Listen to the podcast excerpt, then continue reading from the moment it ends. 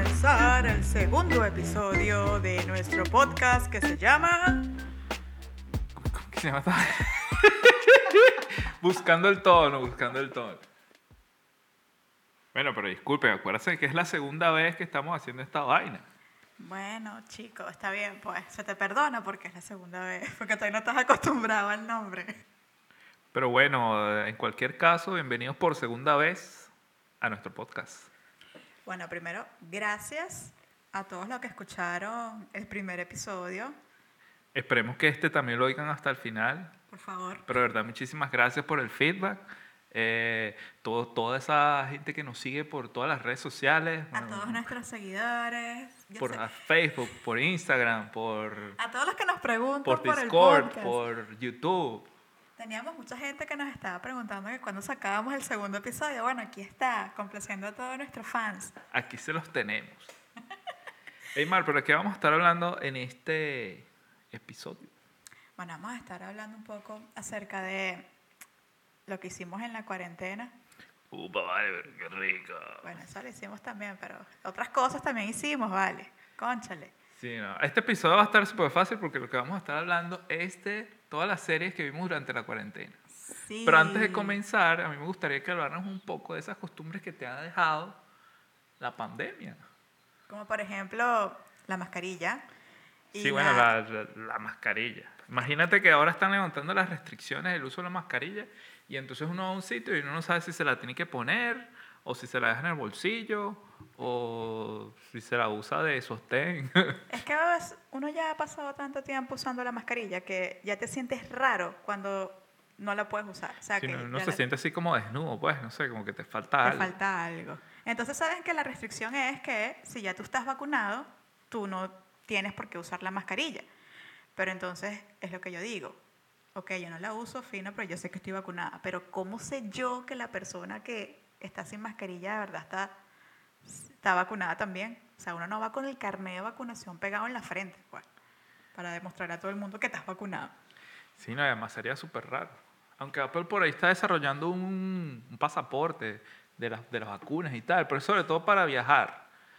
Yo imagino que para viajar aquí dentro de Estados Unidos, ¿no? Pero es que ya lo están solicitando también si vas a viajar fuera, en otros países te lo piden ya para viajar.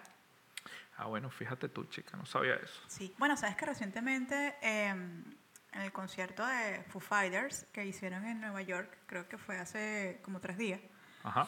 eh, Madison es la- Square en el Madison Garden. Square Garden y eso entonces estaba, mira, eso era una gentarada. gente, sí, es- es- incluso creo que es el primer concierto con una multitud de gente ya sin ningún tipo de restricción ni nada y uno de los requisitos era mostrar, demostrar que estabas vacunado. Entonces, obviamente, hubo mucha gente protestando afuera del concierto porque, como que, bueno, no me tienes por qué obligar a vacunarme si yo quiero ir al concierto, entonces que eso es como una falta de respeto, una violación a los derechos de la gente.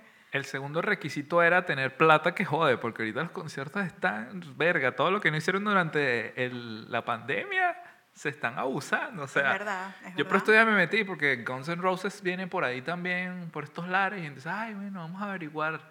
Bueno, sin impuestos y sin tal, no sé qué, la entrada cuesta como 300 dólares. Entonces imagínate, más los impuestos son como 350 o 400, más el parking, que son 20 más, o sea, tenemos pagando como 500 dólares por ver a los panos.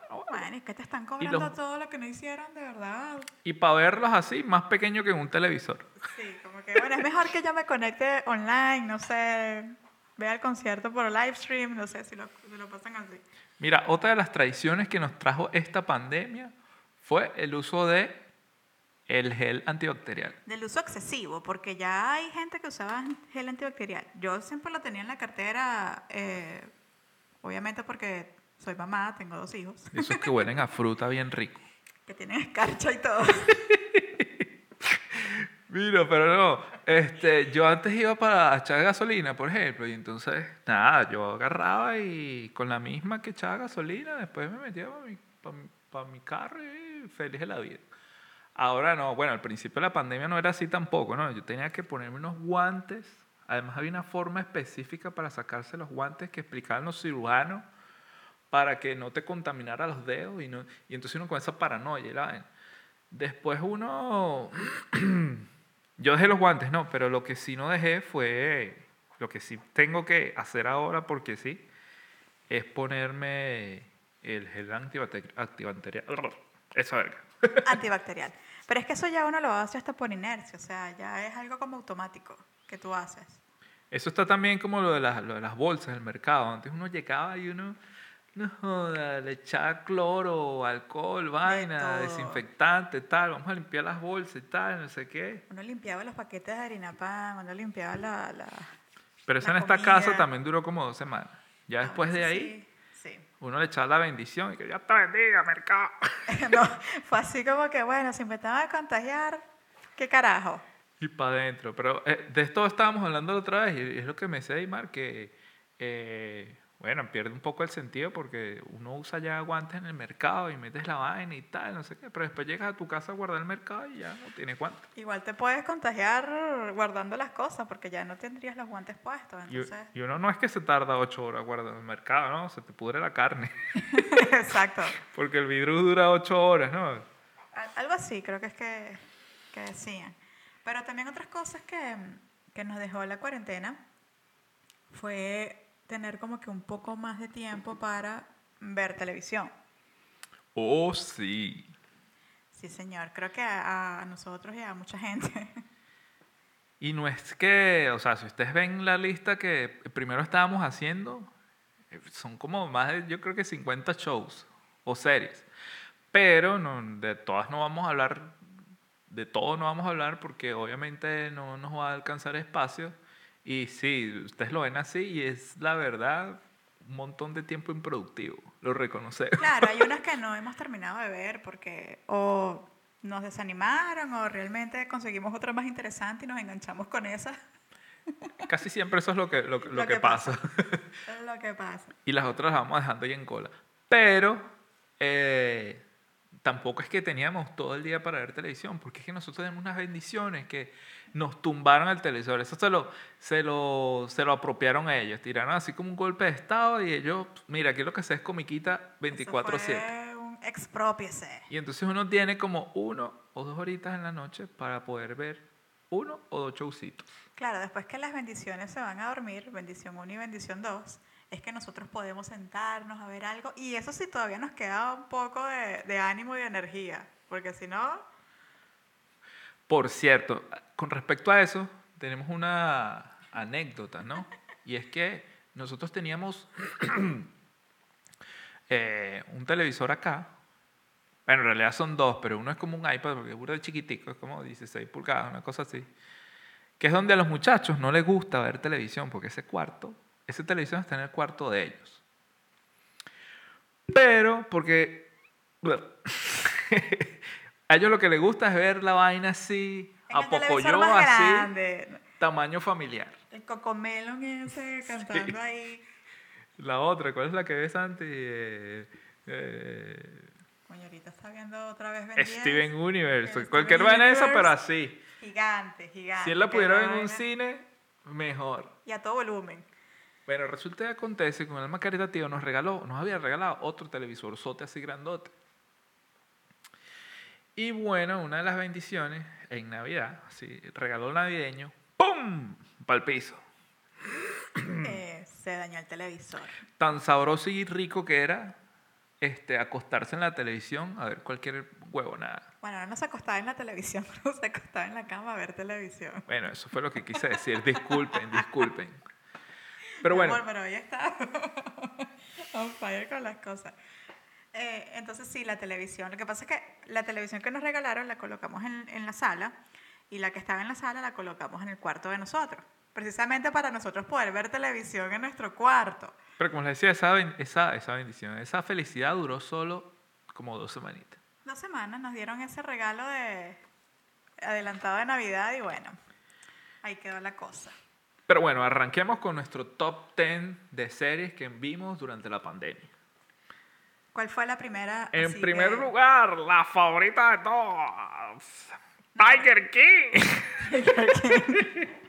Yo creo que esa fue la primera que vimos. Esa, es que esa serie tiene... Pero eso no la metimos en el top 10, esto es absoluto entretenimiento aquí. Eso es como una mención especial a, a Tiger King. Pero Esa serie fue un exitazo y un boom en la pandemia, porque es que esa serie tiene de todo. Eso tiene drama, comedia, eh, tiene homicidio, tiene misterio. Tiene de todo. Tiene tigres. le- Para mí que esa tipa mató al marido. Esa es la conclusión Y que todo el mundo llega y yo estoy de Y acuerdo. los tigres, ¡wow!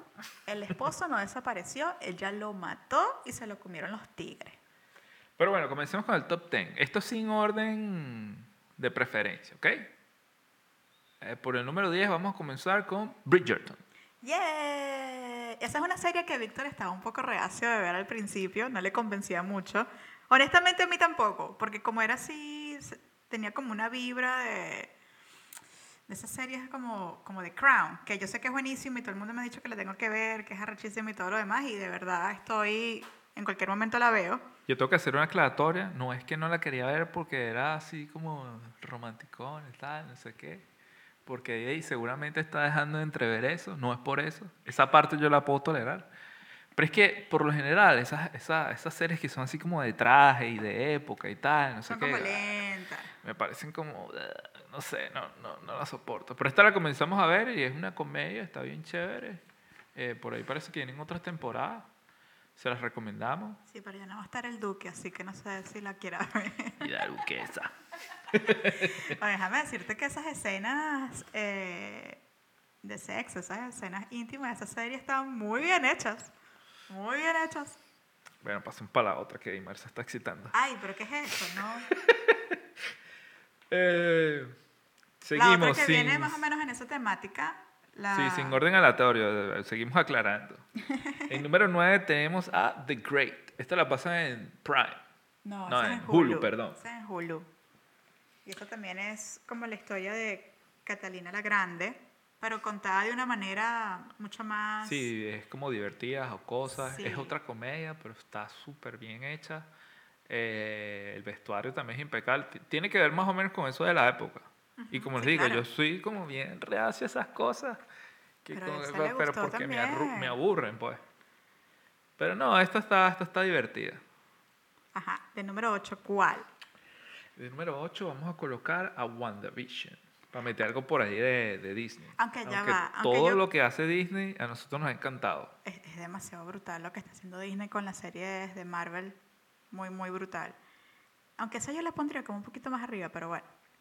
Este, esa serie, por favor, si no la han visto, tienen que verla. Sí, sí. Está muy, muy, muy bueno.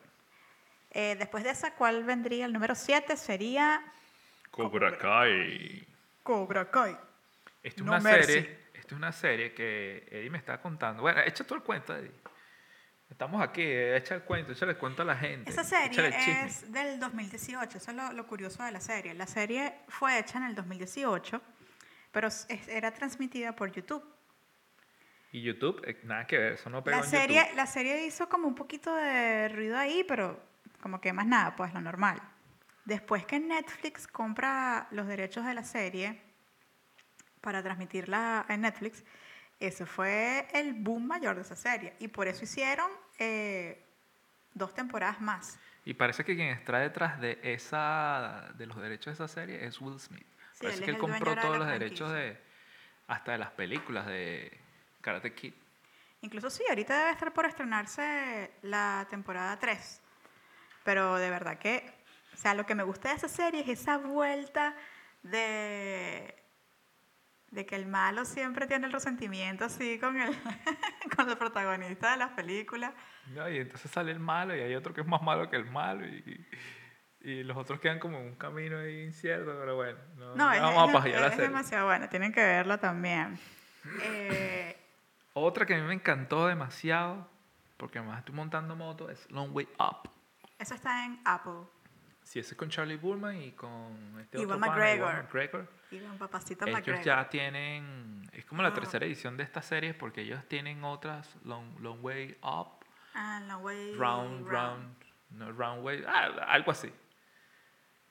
Pero esta es la tercera edición. En esta, en esta, en esta, en este episodio, ellos viajan desde la Patagonia hasta Los Ángeles en unas eh, motocicletas de Harley Eléctricas. eléctricas, las Live Wires.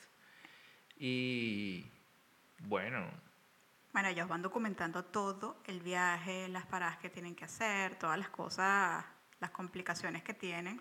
sobre todo a nivel de electricidad, porque eh, eso está muy en pañales en Latinoamérica. Eh, no es como acá en Estados Unidos, que ya hay un montón de, de rutas eléctricas en las que tienen fast charging o cargadores rápidos. Tú llegas, conectas tu moto ahí y en media hora ya está listo. En Latinoamérica ellos eh, primero Ellos tuvieron tenían- que... Tenían que tardarse como, como 14 horas para cargar las motos, más o menos. O casi Y, un e- día. y ellos hicieron una asociación, una, una sociedad, o sea, Harley Davidson y la otra compañía, que, que es de unos vehículos, no me acuerdo cómo se llama, Rubio, Rabio, algo así. Y ellos este, se encargaron de hacer instalaciones eh, como bases de, de- cargado alrededor de todo el camino, todo el recorrido que ellos estaban haciendo. Pero o sea, eso no siempre funcionó. Además que no se contaban, por ejemplo, en, la- en la- en el primer tramo que hicieron, con que el frío era demasiado inclemente y las baterías de las motos eh, no funcionaban como que eficientemente. No, y se descargaba mucho más rápido. Entonces, era lo que te decía, tenían que esperar hasta 14 horas o, o casi un día para recargar las motos. Y tú ves la diferencia de cuando llegaron ya acá a Estados Unidos, o sea, en una hora o dos horas ya la moto la tenían lista. Esta serie no nos lo esperamos, pero en el episodio 8, o 7 u 8 por ahí, Ya finalizando el- la eso nos serie. hizo llorar, pero así como si estuviéramos cortando cebolla. O sea, si tienen Apple y quieren verla, de verdad que, que sí, se la recomendamos muchísimo. Sí. En la lista número, en el espacio que, ¿por qué número vamos? ¿Por la 7, 8? En la, Bueno. ahora vamos a entrar en el top 5, sí, ya. ya contamos. colocamos a la serie, la verdadera serie más vista de Netflix. Bueno, creo que, Bueno, creo que una ya de las más vistas. Creo que ya la, o sea, la pasaron, ¿no? Sí. Pero era The Queen of Gambit.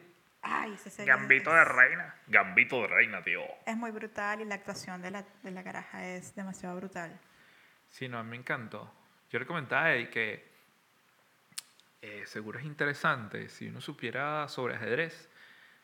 eh, bueno, ver, ver esa serie, porque o sea, es demasiado alucinante que la gente que sepa de ajedrez diga, wow, mira esa jugada, mira esa vaina. o sabes que a lo mejor pasa al ah, qué contrario. mate, oh". Tú dices así como que, no, esta no, no, no puede ser así. ¿Sabes? Sí, que no, no, que cagado, ¿cómo haces esa mierda? Como que ese movimiento no existe, así no puede ser. Pero bueno, Pero aunque ellos, según dicen ellos, tuvieron que aprender ajedrez y se aprendieron que, tuvieron que aprender a hacer las jugadas. O sea, lo hacían como una coreografía. sí, exacto. Pero sí tenía sentido lo que estaban haciendo y eran unas cosas así como alucinantes, ¿no? Para el que sabe de, de eso.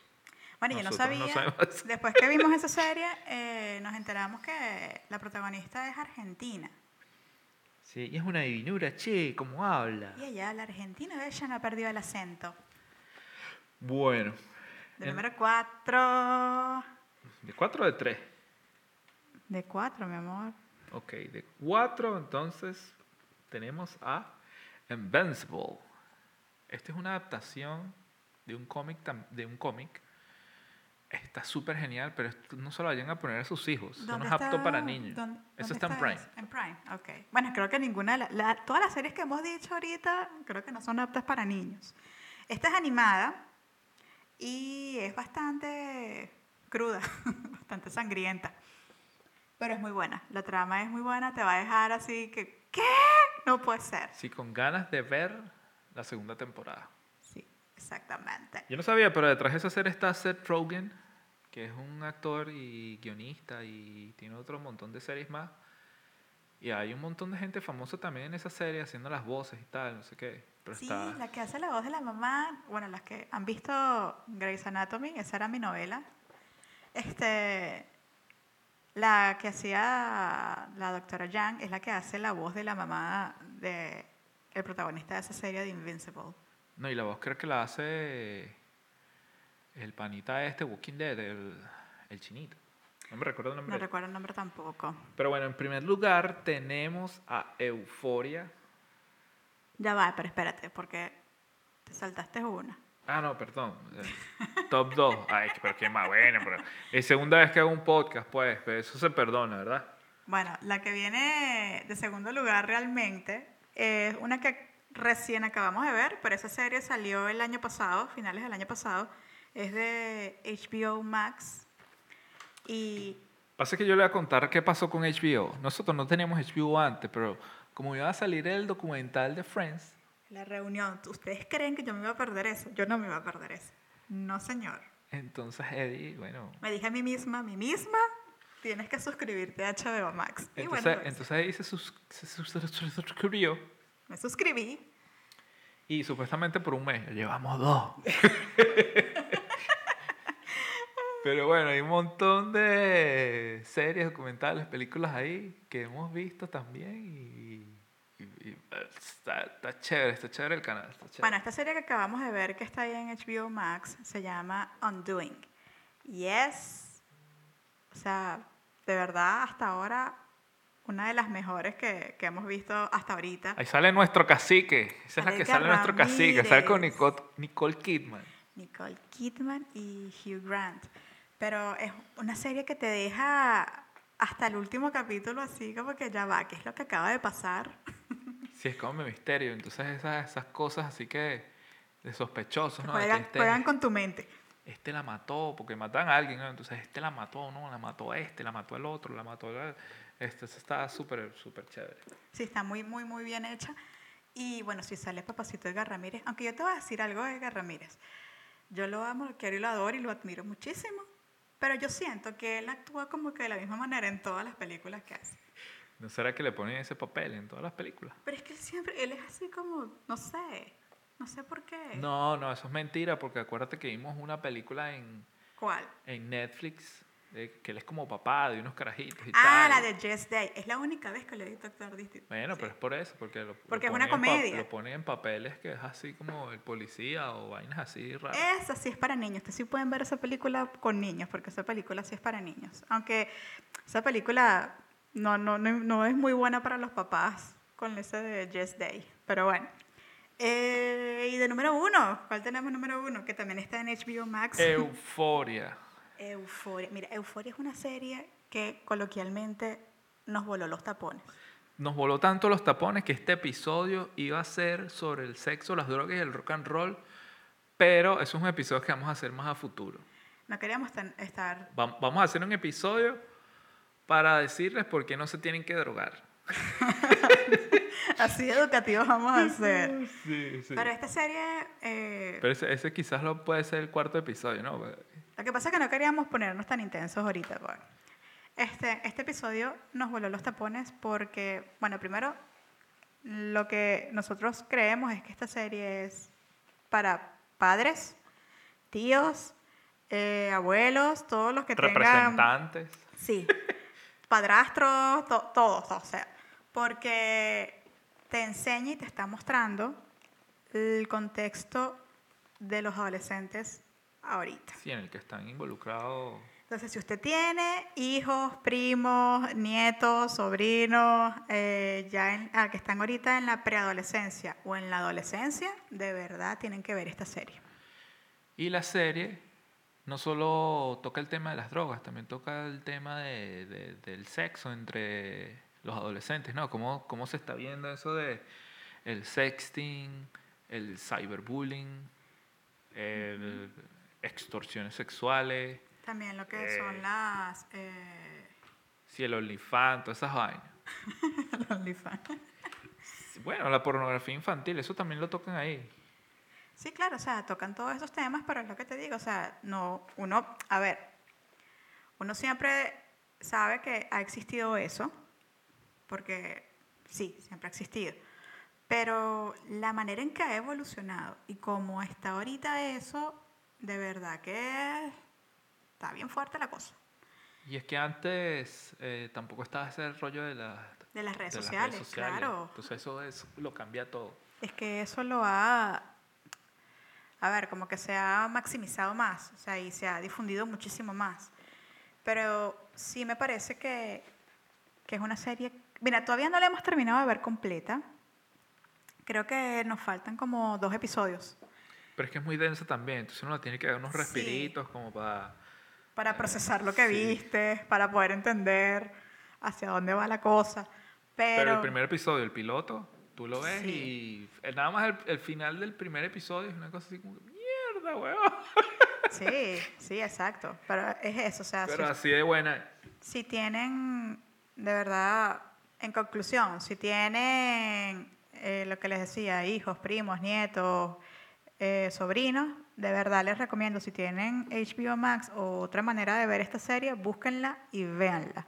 Esa serie la empezamos a ver porque ya bien habíamos visto que la recomendaban muchísimo y que tenía muy buenos reviews.